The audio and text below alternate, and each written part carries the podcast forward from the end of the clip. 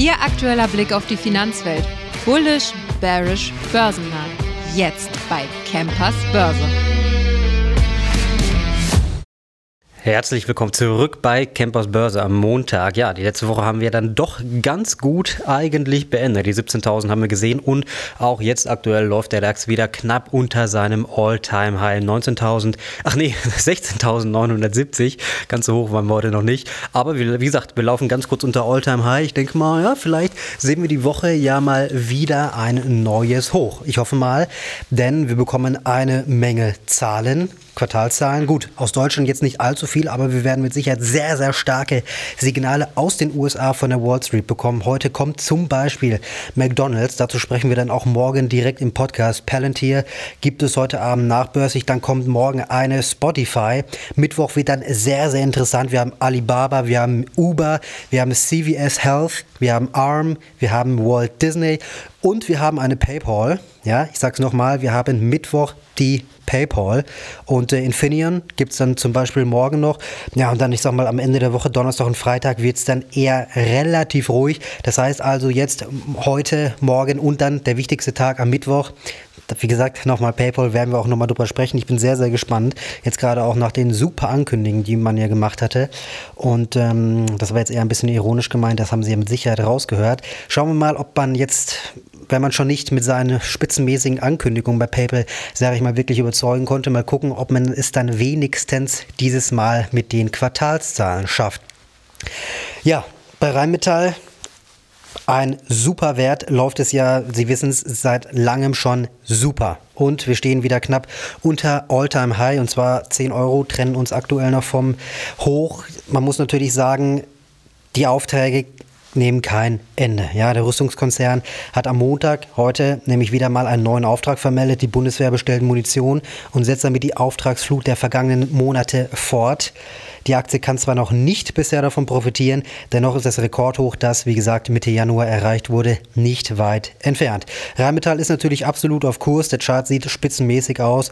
Die Aktie dürfte zeitnah ein neues Rekordhoch natürlich ansteuern und bleibt für den Aktionär weiterhin ein ganz klarer Kauf.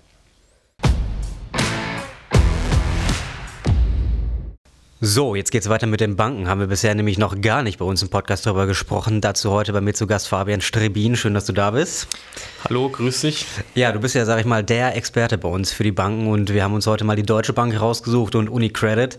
Da gab es ja in den vergangenen Tagen und Wochen gute Neuigkeiten und ich würde sagen, ich äh, zitiere dich mal so ein bisschen oder in Auszügen von deinem neuen Artikel. Du hast geschrieben, jetzt bei UniCredit die neuesten ähm, ja, Zahlen könnten für die eine Fortsetzung des Aufwärtstrends dazu beitragen. Und ich sag mal, wenn wir uns heute Morgen mal die Aktie von UniCredit oder auch den Chart anschauen, da haben wir einen ordentlichen Sprung gemacht. Was, wie, wie beurteilst du die Zahlen da? Ja, auf jeden Fall. Wir lagen jetzt intraday-mäßig eben zweistellig im Plus, also mit äh, knapp 10 Prozent.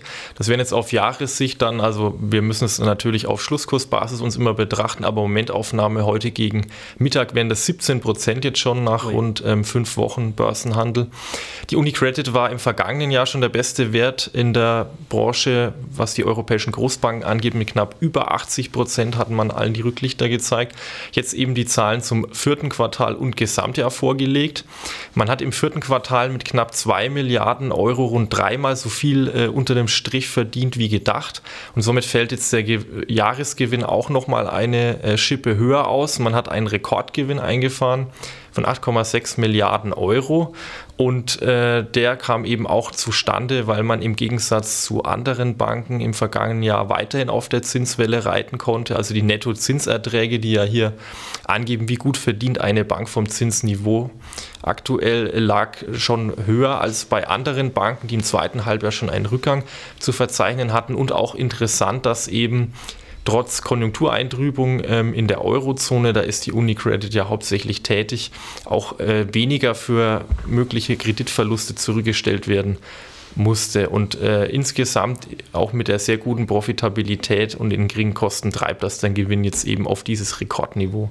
Ja, dann äh, gehen wir mal zur Deutschen Bank. Da hatten wir ja nicht heute das Quartalszahlen bekommen, sondern das ist jetzt schon ein paar Tage her. Und da hat die Aktie ja soweit auch gut ausgesehen. Chart, wenn wir uns das mal anschauen, da gehen wir, das wird uns jetzt gleich besser erklären, so wie ich das heute Morgen gesehen habe, gehen wir jetzt auch nochmal über einen neuen Widerstand quasi drüber. Ich denke mal, also wenn wir da durchbrechen und jetzt mit den guten Zahlen, was, was sagst du dazu? Ja, es geht hier um die Marke von 12 Euro 3 oder 84 knapp. Das war das äh, äh, bisherige Jahreshoch 2024 und auch ein Verlaufshoch, also hartnäckiger äh, Widerstand vom vergangenen Jahr. Da sind wir jetzt, glaube ich, im heutigen Intraday-Handel äh, dann doch wieder abgeprallt. Die Aktie hat Donnerstag und Freitag. Donnerstag haben ja die Zahlen äh, sehr gut zulegen können an beiden Tagen.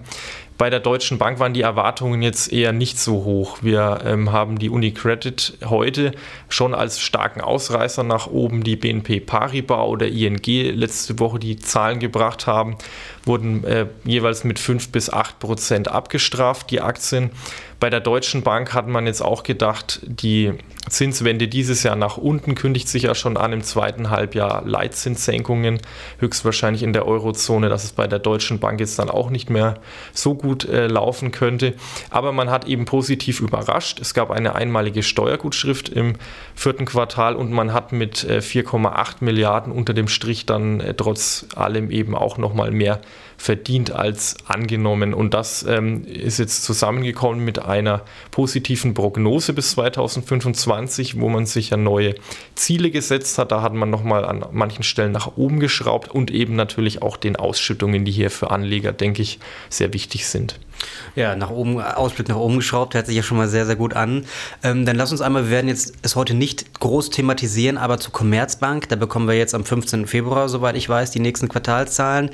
Eigentlich, wir hatten es auch jetzt zum Beispiel im Dezember, hatten wir es mal im Trading-Tipp, weil es gab ja die gute Neuigkeit, Commerzbank startet endlich mal das Aktienrückkaufprogramm, was ja im letzten Jahr, Mitte letzten Jahres angekündigt ist.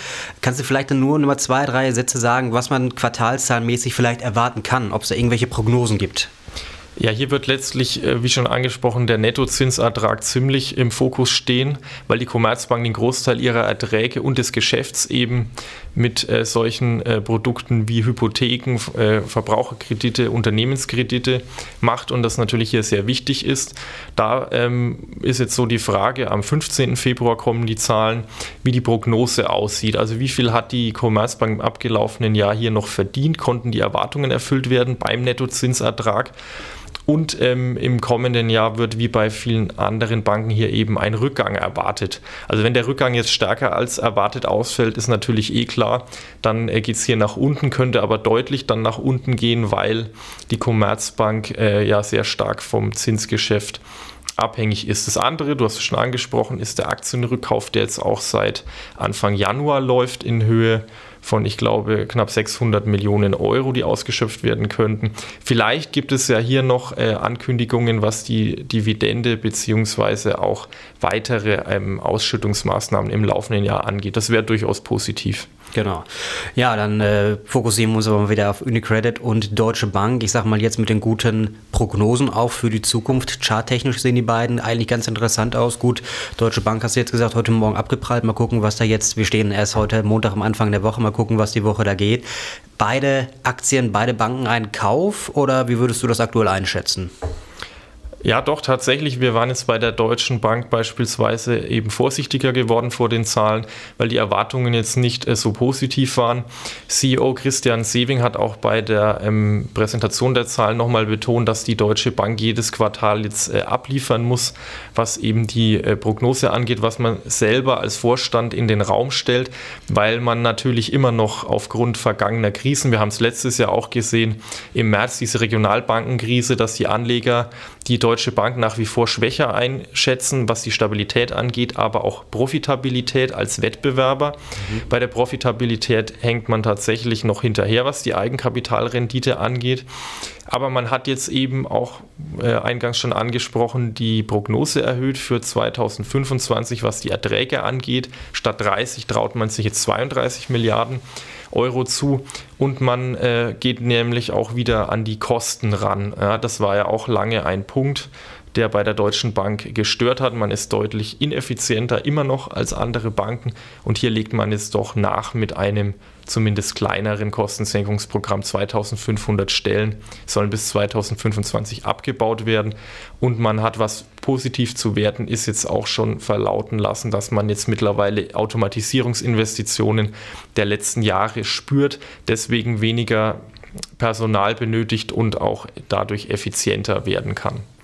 Ja, das hört sich ja soweit, muss ich sagen, erstmal echt ganz gut an. Dann würde ich sagen, Fabian, danke für deinen Überblick. Und äh, ja, liebe Zuhörer, 15. Februar ist jetzt das nächste wichtige Datum bei den Banken. Und zwar kommen da oder gibt es da die neuesten Quartalszahlen von der Commerzbank. Wir werden auf jeden Fall drüber sprechen und ähm, wir hören uns morgen in der nächsten Folge. Machen Sie es gut. Bis dahin.